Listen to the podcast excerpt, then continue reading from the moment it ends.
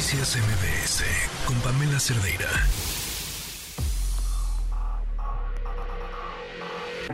Lo mejor de tu estilo de vida digital y la tecnología.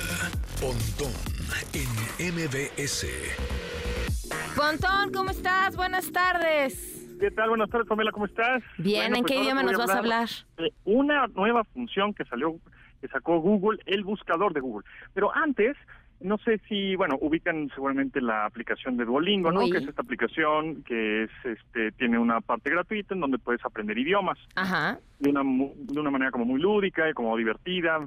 Es como medio medio videojuego, pero estás aprendiendo. Eh, Bueno, sí, así. compites con otras personas y etcétera. No soy Exacto, fan. ¿no? Está, está divertida y le va muy bien, etcétera. Bueno, pues más o menos eso es lo que acaba de presentar Google. Pero tú antes, en el buscador de Google, lo has utilizado como, por ejemplo, ver marcadores de fútbol o de básquetbol, de, de la NFL. Entonces ya nada más te aparece en una tarjeta. Ya no le tienes que dar clic a alguna liga, ¿no? Para que te lleve a un sitio de los marcadores, por ejemplo, ¿no? O si le pones, este, tira un dado, así tal cual en el buscador, te va a aparecer un gráfico de un dado y No, es cierto.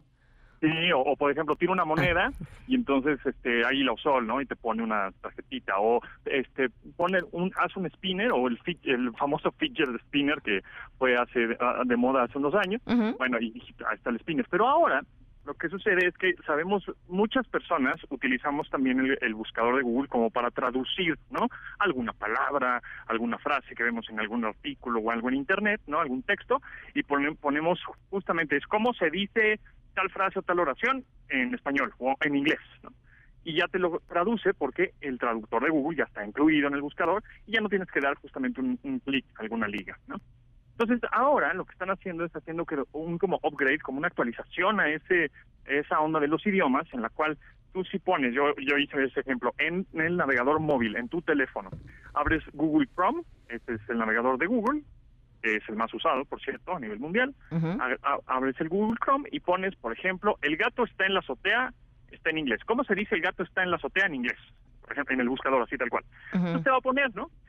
The cat is on the roof, ¿no? Ahí luego, luego en una tarjeta. Pero abajo, aquí viene la, la, la novedad. Abajo te va a salir un quiz o un pequeño examen de cinco preguntas con una puntuación al estilo de Ah. Duolingo, en donde te va, te va a poner cómo se traduce la palabra entrada. Entonces te va a poner opción múltiple. Input o, out- o output. Ahí le ponemos input, ¿no? Entonces te lleva a la siguiente pregunta. A mí me está- lo estoy haciendo ahorita en este momento. Dice, ¿cómo se traduce la palabra books? Oye, Pep, ¿y eh, por qué? O sea, está súper interesante, pero eh, ¿por qué está buscando Google eh, entrar en un mercado, un modelo de eh, aprendizaje de idiomas? De aprendizaje de idiomas, pues es una buena pregunta, o sea, porque como que ellos ya lo tenían, ya, ya traducía, y más bien fue como un, pues, de alguna manera como un aprovechar la, la traducción y aprovechar el uso de su buscador para poner este tipo de juegos, porque, por ejemplo, en el Mundial también de pronto ponen estos minijuegos, ¿no? Mm. Hubo en el Mundial eh, femenil, el Mundial varonil, ponen el Mundial de Fútbol, entonces ponen estos juegos en donde le tienes que meter gol a la selección de tal país.